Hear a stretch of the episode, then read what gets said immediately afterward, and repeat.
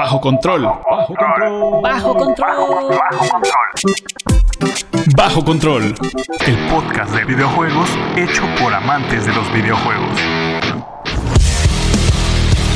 Hola amigos, bienvenidos a otro episodio de su podcast favorito Bajo Control. Yo soy Raúl León y el día de hoy me acompañan varios amigos para hablar de un tema muy interesante, de una saga muy famosa. Saluden amigos.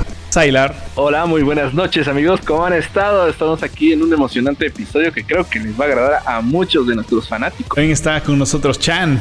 ¿Qué tal, banda? Aquí listos para hablar de lo mero bueno. Y está Murdoch con nosotros. Bueno, bueno, aquí, ya listos para hablar de un tema que creo que nos gusta mucho. Un tema muy apasionante, de verdad. Y justo es que vamos a estar hablando de la saga Biohazard, que para todos los que estén con cara de qué rayos es eso, vamos a estar hablando de Resident Evil.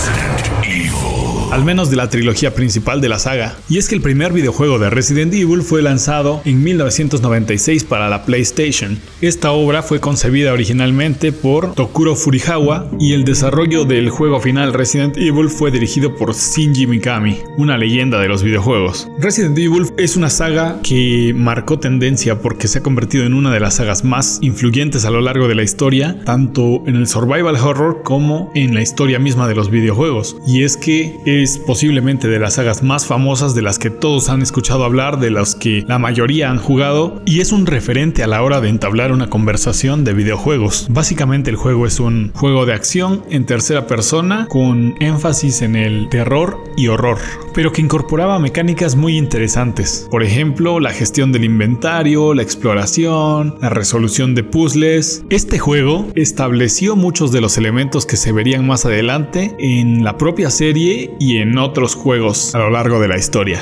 Asimismo, algo de lo más característico de la saga, o al menos de los primeros juegos, es esa cámara tan particular, tan única que utilizaba en sus principios y que daba tantos dolores de cabeza, pero que a la vez ayudaba a provocar esa sensación de incertidumbre, ansiedad. Y bien, para dar inicio con la conversación, amigos, ¿ustedes cómo conocieron la saga? ¿Cómo conocieron Resident Evil? ¿Cuál fue el primero que jugaron? ¿Cuáles fueron sus experiencias probándolo, en el universo? Uy, estamos hablando de ¿qué? 1996, si no me equivoco. Yo lo conocí al año siguiente, a los siete añitos, y por un primo. De, pequeño, aparte de que me fascinaban las películas de terror, me dijo, ven. Y yo, ¡ay, inocente criatura del señor, ¿no? Quedé encantado, atemorizado, porque la verdad sí me sacaba un susto. Creo que lo, la agarré en una buena edad, porque ahora sí que fui creciendo con los Resident, poco a poco, probando uno a uno, uno a uno, y ahora sí que experimentando los sustos y los horrores que nos proporciona este hermoso juego. Chan, ¿tú cómo conociste Resident Evil?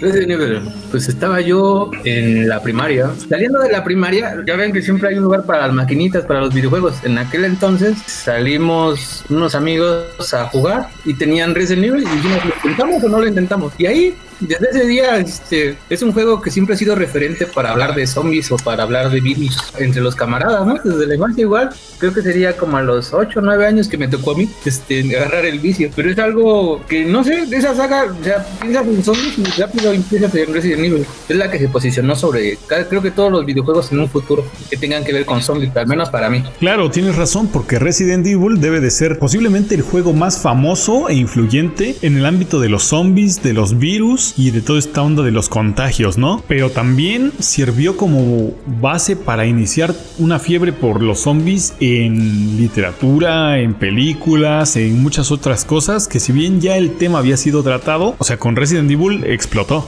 es una de las franquicias que hizo explotar el tema. Y bueno, por otro lado, pasando al tema de cómo conocí yo la saga, creo que la primera vez que la vi fue justamente, como dice Chang, en uno de estos lugares de los que rentaban videojuegos por hora, allá en la lejana década de los 90. Porque aunque tuviéramos consola en casa, visitábamos esta clase de centros de vicio. Yo no sé por qué. Estos salones arcade y de renta de consolas, ¿no? Iba con mi primo a jugar maquinitas, a rentar también las consolas. Y pues yo normal, como todas las veces, llego y le digo a la señora, oiga, me renta una hora de Nintendo 64, por favor. Póngame Mario 64. Y empiezo a jugar, ¿no? Mi primo dice, pues a mí me renta una hora de Play. A ver, póngame este juego nuevo que se ve interesante. A ver de qué trata. Y pues ya lo saben, ¿no? Ese juego nuevo era Resident Evil. Era el Resident 1 y pues yo ni siquiera terminé de jugar la hora de Mario 64 que había pedido porque prácticamente me la pasé viendo la pantalla de al lado donde mi primo estaba jugando la Play, el Resident Evil. Y desde ese momento pues dije, esta cosa tengo que jugarlo. La próxima vez que fuimos al negocio de renta de videojuegos, yo pedí el Resident Evil porque, o sea, me voló la cabeza desde el primer minuto en que lo vi. Eh, Murdoch, ¿cómo conociste tú esta maravillosa saga llamada Resident Evil? Igual en, en el 96, cuando sale el primer juego, este, yo conocí pues, el primer Resident igual, o sea, fue en Play, cuando me acerqué a este juego y desde que lo vi, dije, aquí soy, ¿no? O sea, ¿qué es esto? Pero de aquí soy, o sea, el suspenso de que vas corriendo, la cámara que no sabes qué onda, este, el sonido de que se acercan, los quejidos de los zombies. Cuando, o sea, te está acercando es así de, o sea, wow, o sea, no sé qué es esto, pero está padrísimo. Y creo que es de mis sagas favoritas o tal vez mi saga preferida de videojuegos de cuando era niño, ¿no? Sí es cierto, porque Resident a mí también me recuerda bastante, bastante a la infancia. Y además que no es solo los zombies y esto, sino que además tenía mecánicas completamente distintas a las de la época, ya lo habíamos dicho, eran juegos difíciles en su momento. Aparte creo, creo yo que es de esas sagas que te ponían un reto al jugador. O sea, inicias el juego con cuánto, cinco balitas. Y Sí, los, sí, sí, sí, sí. lo- los zombies, yo, yo recuerdo que entré y dije, ah, vamos a explorar uh, habitación. Y veo la escena de este zombie blanco devorando a una persona y yo, ah, disparar, disparar. Fallar todas las balas. Yo, qué demonios, ¿dónde hay otra munición? No hay nada, correr, correr.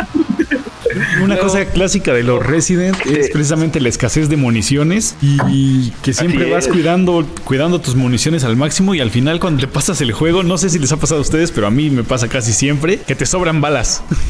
de tanto que las vas cuidando, Sí, claro. al Es final que- me sobraron, las pude haber utilizado y bueno. Pude haber matado a ese monstruo que me parecía. No, pero es que mientras vas avanzando no sabes qué te va, o sea, si te vas a encontrar más polvo para municiones para hacer. Lo mismo pasa con las matitas, las plantitas, ¿no? La- las de O sea, curación, to- todo, todo lo que tenga que ver con curación, lo necesitas. Y lo vas Y guardando, luego- y lo vas guardando, y lo vas guardando porque Las plantas de curación, es verdad, porque para la época también eso fue otra innovación, que tenías que ir buscando tus plantitas, uniéndolas, combinándolas para fabricar tu propio medicamento, ¿no? Ir restableciendo tu vida. Entonces es otra de las cosas que también trajo Resident, las plantitas, las plantas. No sé ustedes, pero aparte de eso, lo- la frustración de tu mochila, el espacio para guardar. ah, sí, También, sí. porque aunque encontraras las 500 municiones que quisieras, Sí, sí es verdad, porque el espacio de almacenamiento con lo que puedes cargar como tal, eh, la mochila, la alforja, como quieran llamarlo, también ofrecía su complicación, ¿no? Por la distribución que tenías que tener, que llevabas espacios disponibles o no para cada cosa. No, no, o por ejemplo, armas que ocupan dos espacios, ¿no? también, O es sea, que ese- esa era la cuestión. Digo, no, no es como un shoulder de que tengo mis 25 mil balas con mis 7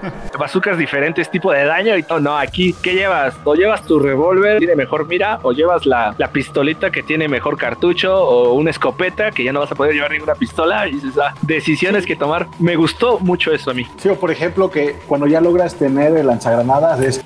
Ok, quieres granadas, tienes que crearlas, ¿no? Y checa las combinaciones para ver qué tipo de granadas vas a crear. Si Pues esa es otra de las cosas que de- atraen de la saga, ¿no? También el, el farmeo y el, el crear tú mismo las, este, el crafteo, perdón, crear tú mismo tus municiones, tu recuperación de vida, es este, algo que era muy interesante para la época. Aunque ya había otros juegos que lo implementaban, creo que Resident sí lo popularizó eh, y en especial en, en este género, ¿no? Sí, claro. Creo que algo que a todos nos emocionaba, los jefes finales. Sí. Ah, todos sí. los o sea es que era la verdad era una creatividad y, y parte de los jefes es como la, la historia no porque ni siquiera era con todo era diferentes tipos de virus era cada cada personaje porque antes eran o un animal o un humano y tenías tus motivos por lo cual llegó a ser esa monstruosidad a la cual tienes ahora que matar y que te puedes pasar 7 14 horas tratando de matarlo y no podías porque yo sufrí mucho tiempo. Sí, o sea, y aparte esto ahora sí que aunado a viejos podcasts que habíamos hecho donde decíamos que pues antes no, no era como de que ah voy a buscar en internet cómo destruir a esta criatura, ¿no? Ahí de que toma el juego, a ver chico, pásate las horas y averígualo tú. Sí, sí, sí, no sí. manches, sí, claro. Eso cambió muchísimo con el pasar de los años, porque hoy hay tutoriales, hay videoguías, hay guías en blogs, hay pistas, eh, los manuales, incluso antes no venían los manuales de videojuegos traducidos al español, ¿no? No. Te las tenías que ingeniar. No venía el juego en español. Ni siquiera venía el juego en español, exacto, algunas veces. Entonces, Sí, claro, el, el primer Resident fue totalmente en inglés. Sí, aparte, o sea, Resident algo que tiene era los acertijos y no era como eh, quién lo ha jugado y en YouTube a ver si ya me dice cómo, ¿no? O sea, Para mí, ahora sí que creo que Resident 3 fue el mejor hasta ahorita. Sí, sí, sí, también para mí el 3 es el mejor y me cuesta bastante elegir porque el 2 me gusta mucho, pero sí, el 3 me parece épico. A mí me gusta, mucho el 2. el, el 3 me gusta por los, ahora sí, personajes llanos, e- eso de que te estén persiguiendo constantemente. Ah, sí. Siento, siento que fue de los, los, de los mejores. De toda la saga, sí, ahora sí por la historia y toda esta onda, ¿no? Obviamente no me voy a meter en gráficos ni nada de eso porque pues sería muy tonto compararlo. Sí, sí, sí, claro. Pero siento, siento no, pero que a sí. para la, o sea, yo tengo, o sea, en, en el caso de Resident, mi corazón está dividido entre la- el 2 y el 3, porque lo siento como el 3 una pequeña extensión del 2. Ya ves que al final de cuentas ocurren al mismo tiempo. Claro, sí. en diferentes partes, pero son al mismo tiempo. Me, me gusta mucho la historia del 2, esto de que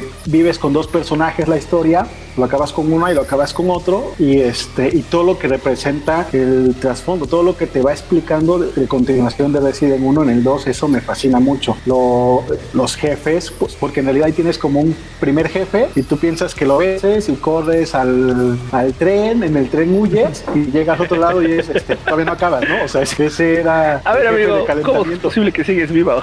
O sea, y, y tú así de, o sea, como, o sea, ese fue el calentamiento. Y sí, sí, calentamiento, o sea, Perdí una semana de mi vida con ese jefe. Sí, o sea, sí es así de, oye, no sé, o sea, me tardé en matar, me acabé casi todas mis municiones y me estás diciendo que, que llevo la mitad.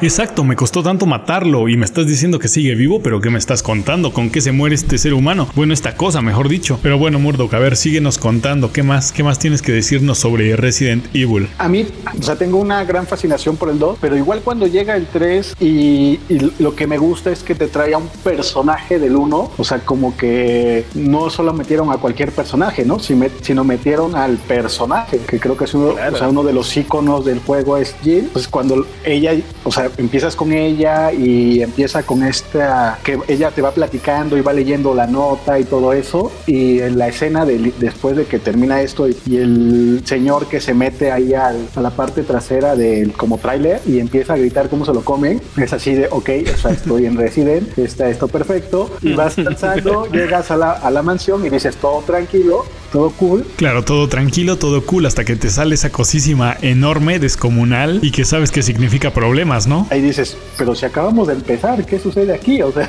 ¿no? O sea, desde el inicio te botan a Nemesis muy pronto, le ganas y te das cuenta que el tipo te va a estar siguiendo, o sea, es lo que dices, ¿no? Eso de que el, jefe te está siguiendo todo el tiempo, está bien chido y que aparte no Sí, tenía como tantos claro. puntos exactos de salir, ¿no? Y era algo completamente nuevo para nosotros en ese momento, porque no sé, nunca había pasado que en vez de tú ir al jefe, el jefe venía hacia ti y te podía salir. En ese momento pensabas que en cualquier parte, porque no, no sabías en, en dónde. Cuando jugabas por primera vez, era como de ¿qué, qué está pasando. Entonces, por ejemplo, ¿qué sintieron la primera vez que, o sea, no la primera vez que lo escucharon, pero la primera vez que conscientemente sabían qué iba a pasar y que escucharon el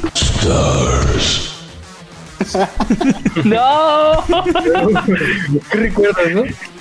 no, es que es que es muy castroso. O sea, tú tranquilo, dices, ya, ya no lo veo, no está por aquí, vamos a buscar cosas. Escuchas eso, la música cambia. Yo digo, ¿dónde va a salir? Ah, sí. Déjame en paz. No tengo munición, por favor. ¿Qué quieres de mí? Ya. No, es que te, te daba nervios la desesperación de que este vato te está persiguiendo y que no le ves manera de matarlo. O sea, continúa solamente. Sí, Sí, sí, o sea, los primeros juegos nos, pon- nos ponen en este mundo y es donde vas entrando por pasillos y vas escuchando las pisadas de los ojos. O sabes, no te tienes que acercar a la pared cuando hay tablas porque van a salir manos. O sea, o, o- o en Resident 2, que es la primera vez que te encuentras a Licker, o sea, que vas caminando y se escucha cómo empieza a gotear y sale la escena que él está en el techo. No, los Flickr, no, esas cosas. oh. O sea, es como que dices, lo- o sea, qué feo es encontrarte a un licker, ¿no? O sea, vas caminando porque se mueven rápido. Llegas al 3 y te ponen a, o sea, esta monstruosidad y dices, o sea, ¿qué pasó aquí? Y si lo juegas en difícil te dan un cuchillo, ¿no? Y entonces es- O sea, tengo cuchillo y esquivar, cuchillo y esquivar, o sea... Claro, ahí es donde dices, ¿cómo voy a hacer para matar esta cosa? O sea, yo no sé cómo voy a poder. Y aparte, ¿qué va a pasar si muero? ¿Qué va a pasar con todo mi progreso? O sea, ya valió, ya valió, ya valió. Oigan, pero algo importante, los puntos de guardado. Porque no, no, no, este juego no guardaba en automático. No, Tú tenías no, que hacer no. los puntos de guardado limitados. Sí, sí, sí. Yo, yo todavía Las veo máquinas de escribir en cualquier Sí, juego sí, y sí. quiero guardar. Con mi cinta. Ah, no, así no funciona. Ok, sigo. Sí, o sea, o sea, que te daban cinta de escribir, o sea, limitada para que pudieras guardar, o para cambiar entre armas tenías que regresarte hasta el último baúl. Claro, y eso también era otra cosa que te comía la cabeza porque, o sea, tenías que decidir en qué punto era el mejor para guardar la partida, en dónde me conviene. Porque digo, Sí. eh, en la siguiente parte habrá un jefe o la guardo antes o después. Y si la gasto, o sea, yo, yo la primera vez que lo jugué no sabía y gasté toda mi cinta. No, sí, era Sí, súper sí, difícil. la más o, o- como o la cámara. Cuando, cuando no tenemos una pista de qué es lo que va a pasar, ¿no? Y sí, como tú dices, muchas veces yo también me quedé sin, sin más forma de guardar en el juego porque pues me gasté las cintas, ¿no? Así como tan temeroso, ¿no? O veces también que como decías, iba dejando como de, no, lo voy a dejar para más adelante que ya está más difícil. Cuando de repente, no, ya me, me pasé el jefe y todavía tengo la cinta de guardado o todavía tengo oportunidad de guardar en una máquina de escribir, lo que sea. Sí, sí, sí, sí. Sí, muy, muy cagado. Y creo que todos estos elementos es lo que hicieron de Resident Evil el juego que todos apreciamos y queremos. O sea, en el paso para el 3 tenemos a un intermedio que es Código Verónica, Código Verónica, antes de Código Verónica, ¿ustedes qué piensan del Resident Evil 0? Mm, viene como que a dar un empuje, o sea, para... Creo que es como más para el fan que quiere saber qué, ¿Qué pasó antes? Yo así lo veo. Sí, Sí, yo, yo, sí lo veo. Yo también lo veo de esa manera. Claro, yo lo veo también así, como que es una precuela para completar datos, para tener más historia para los fans de la saga, para conocer más sobre el virus, sobre cómo inició todo, que quizá no es tan buena como la trilogía principal, al menos no para mi gusto, pero que pues al final de cuentas es otro juego que te da más información y que se agradece, ¿no? Pero eso, más información al final que viene a expandir el lore del universo de Resident Evil. Claro, claro. Ahora, Resident Evil Sí, o sea, fue es lo que una decía, cosa por ejemplo, del, del 1 al 3 y mecánicas jugables completamente diferentes de ahí para adelante. Bueno, el 4 conserva algunas cosas de la trilogía básica, pero evoluciona bastante y también es uno de los más queridos y odiados en la historia de Resident Evil, ¿no? Es que mira, yo, yo en el 4 a mí me gustó porque siento que vino a refrescar la franquicia, ¿no? Como ya lo mencionaste. Nuevas modalidades, nueva onda, y pero te mantiene y sigue siendo un Resident, ¿no? Aparte, el gran cambio del virus, ¿no? Por la- las plagas. Esto, que por cierto a mí me sacó de onda porque digo, es un zombie y, y explota la cabeza y sale ese, monstruo, este monstruito y dije, ah, la Mauser. Claro, ves esas cosas y dices que se fuman estos tipos para hacer los juegos, ¿no? Para diseñar esos personajes que, ahora, yo no me las hubiese imaginado en la vida. sí. Ah, pero eso sí te diré. Es, el juego de Resident Evil 4 tiene la maldición de casi todos los juegos. Tienes que ir a rescatar a alguien. Porque cuando ya tienes a tu lado, ay, corres a los enemigos, la matan. Y yo, por favor, ve, ya, pégate a mí. Yo acabo con todo. Bueno, y tú, Murdoch, de este juego del 4, ¿qué nos comentas? ¿Qué te gustó? ¿Qué no? ¿Cuál fue tu experiencia jugándolo? Eh, creo que sí fue un juego que cambió mucho de lo que de- veníamos viendo en la saga, pero pues aún así algunos siguen queriéndolo, ¿no? ¿A ti qué te pareció? ¿Cómo lo viste? Yo al principio tuve como que pequeñas dudas, ¿no? O sea, vienes de jugar, el, por ejemplo, el 3, o sea, que, que- que en línea principal sería el 3, y tienes eh, esta idea de que tú no puedes controlar la cámara, que era algo que hacía, que te dificultaba el juego, que hacía que te diera miedo, eh, que te ponía como en, en ambiente, y este juego de moverlo al principio fue así como que mm, lo primero que me hizo meterme, obviamente, pues era el personaje este, principal, ¿no? O sea, este, desde que lo ves a él dices, de aquí también soy. o sea, esto es, esto es parte de la saga. Me gusta la idea que le van metiendo y, conforme iba avanzando, o sea, tiene razón Sylar, le empieza a dar un refresh a la franquicia. O sea, es como de aquí para adelante vamos a ir probando algo y creo que, o sea, ya cuando lo, vas avanzando y, sobre todo cuando empieza a ver más y más criaturas, y luego también hay unas cosas gigantescas ahí, dices, ok, o sea, está chido, está chido, o sea, o sea, sí está bueno, tiene también este, buenas mecánicas. Me sacaba mucho de onda, por ejemplo, cuando había como que peleas y tenías que apretar A A, B, X, como me sentía como en Mario Party, ¿no? Pero, pero pues estaba chido, o sea, eso es, y como tal, al final de cuentas lo entendí, ¿no? Dije, que bueno, o sea, sí se necesita también. Sí, claro, una variación en, en las mecánicas jugables. Y sí, justo Sí, ahora sí. Que, que dices de, de estas partes donde te pedía presionar ciertos botones, me acuerdo de. Hay una parte donde te quedas encerrado en una cueva con dos bebesotes subdesarrollados en, en pañal. y te tienes que subir a unos andamios, ¿no? Y luego te tiras en tirolesa y abres una compuerta en el piso en donde se cae uno de los gigantones, se cae como a la lava o algo así, creo. Y después, contra el otro que queda todavía, contra ese sí todavía tienes que seguir luchando, debilitarlo, ya que le bajas cierto porcentaje de vida. Entonces es cuando tienes que utilizar esa combinación de botones que dices que es cuando te sale presiona A, presiona B, presiona triángulo X, dependiendo de la consola donde lo estés jugando, ¿no? Y fíjate que a mí esa clase de mecánicas jugables no me nada, que son entre cinemática, entre gameplay, entre que no, no sabes si tú estás controlando, si estás simplemente accionando botones en una cierta secuencia para ver una pelea que ya está hecha o que ya está grabada, no sé, no me gustan en sí este tipo de cosas, pero pues las implementaron ahí. Esa es una de las de las que me acuerdo más este más precisas ahorita de, de- de- de ese ejemplo de jugabilidad. ¿Qué más? ¿Qué más me cuentan? Sí que como ya estábamos mencionando, llega a dar esta frescura a la franquicia de Resident, ya abarcando un poco más la acción, ¿no? Mostrando, Sí, sí. Sí, sí. obviamente que aquí hay una, una poca de esperanza para poder sobrevivir. y, y- y voy a dar ese salto. Este, estos juegos que nos sucedían los hechos en el zoológico de Raycon City, no sé si los llegaron a jugar. ¿Cuál, cuál? A ver si me acuerdo. Es que no, no, no recuerdo el nombre, pero había uno, ponía en, en el mapa, debes de estar en toda la ciudad, ¿no? Bueno, no en toda la ciudad, te pone nada más en el zoológico y ves lo que el virus te, bueno, el, el- el virus este causa en los animales, los cocodrilos, las pirañas. Es el Resident Evil Outbreak File 2, ¿no? El que dices del zoológico. Sí, ese merito, ese merito, porque sí lo llegué a jugar, me gustó mucho, visualmente lo que me gustó ahora sí que fue, fue ver la fauna animal convertida, ¿no? Los, sí, claro, todo lo, lo que le pasó a los animales, este, monstruos raros que salieron de ahí con, con el virus. Y era una de las cosas que llamaba la atención. También hablando ahora un poco de estos spin-offs y cosas así. Bueno, me voy a saltar muchísimo de temporalmente, pero uno de los de los juegos que más miedo me ha dado en creo que en la vida fueron los Resident Evil Revelations que salieron para Nintendo 3DS. Claro, Tenían mecánicas jugables únicas por su uso de, de la doble pantalla que tiene el Resident Evil, pero también tenía un ambiente muy tétrico, muy hacia los primeros Resident Evil, un verdadero juego de terror, ya no tanto de acción o de esto como, como los modernos, pero, Claro. pero sí este, eran, eran juegos que me ponían muy, muy nervioso. Yo, yo los jugaba así, llegando de la, de la universidad o sa- saliendo, que ya estábamos por ese, por ese tiempo yendo a la universidad de tarde y salía de noche. Llegaba a jugar Resident Evil Revelations y no manches, era el terror total.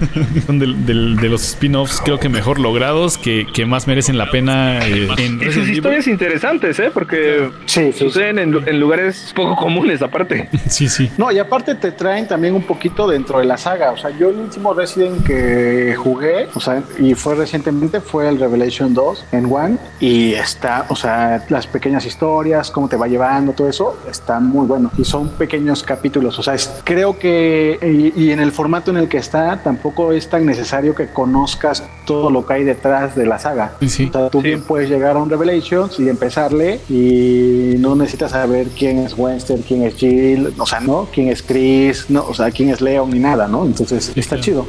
Están chidos, son, sí, son historias independientes, se pueden jugar como tal. Yo sí recomendaría mucho jugarlos como fueron desarrollados originalmente para la 3DS, porque las mecánicas, como les digo, las mecánicas jugables que son de dos pantallas y de pantalla táctil y todo Son esto, diferentes. eh, están pensados así. Entonces ya los ports que son para Xbox, para Nintendo Switch, están muy bien logrados y son muy buenos buenos ports y saben sustituir muy bien las mecánicas jugables, pero eh, siempre es bueno jugar un, un, videojuego en la plataforma para la cual fue desarrollada, ¿no? Pues se los recomendaría. Si no pueden, pues en otra plataforma también son muy disfrutables.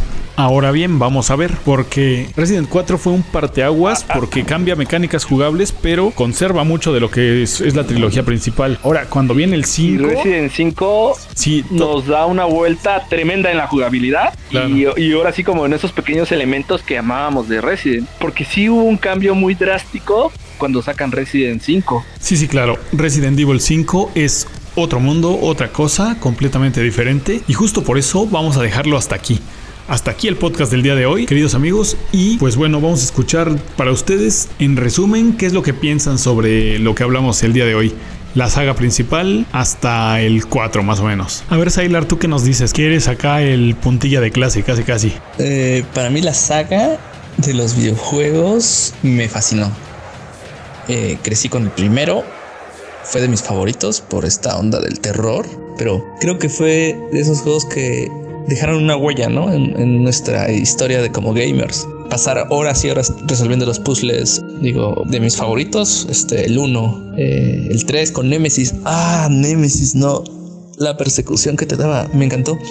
Aparte de que es uno de los juegos y de las franquicias que mantuvo algunos elementos que todavía se siguen utilizando para los Survivor, ¿no? Para muchos. Digo, tanto Resident Evil como Silent Hill, Alone in the Dark, son juegos que, que dejaron huella. Resident Evil es de eso porque más que yo era fanático de los zombies y luego conspiraciones de empresas, toda esta onda y Umbrella, digo, y la verdad espero mucho para la franquicia y espero que sigan brindándonos títulos de calidad y que nos apasionen, pues más para tanto veteranos como nuevos chavos. ¿Y tú, Murdoch, qué nos cuentas? ¿Qué significaron para ti estos videojuegos? Bueno, para mí, este, la saga es posiblemente de mis sagas favoritas de la historia de videojuegos. O sea, me he leído hasta los libros. Creo que soy muy clásico en el caso de esta saga y el 2 y el 3 sobre todo son lo máximo para mí incluido Código Verónica, o sea, la verdad es que también pude probarlo en el Dreamcast, me fascinó, pero siempre tiene un lugar el 2 y el 3, o sea, creo que es donde madura la idea y crece ese juego de cámaras, o sea, me encanta, o sea, es mi saga favorita. Sí, para mí también esta es la mejor parte de la saga. El 2 y el 3 son legendarios, el 1 por supuesto por ser el origen de la saga, sin él no habríamos tenido todo lo que fue Resident Evil a lo posterior. Y el 4, que dentro de los modernos es el que más me gusta, también se salva. Bueno, los Revelations, que ya hablé de ellos, y Código Verónica, que me parece también una apuesta interesante, ¿no? Y aún nos hace falta hablar de varios temas de la saga, sin embargo, por hoy ya nos toca despedirnos. Eso será en un próximo episodio. Hasta la próxima, chicos. Luego. Adiós. Me explotas mucho en este lugar. Cuídense y estudien mucho. Sí, descansen. Hasta la próxima. Cuídense mucho, amigos. Y así es como llegamos al final de otro episodio en Bajo Control Podcast. Recuerden que pueden seguir escuchándonos a través de Spotify y de nuestra página de Facebook en donde aparecemos como Bajo Control Podcast. Ahí pueden seguirnos para sugerencias, consejos y demás. Estamos publicando también muchas noticias de videojuegos y muchos memes. Así que hasta la próxima y recuerden que esto no es un game over, sino que nos escuchamos en el próximo episodio de Bajo Control Podcast. Bye.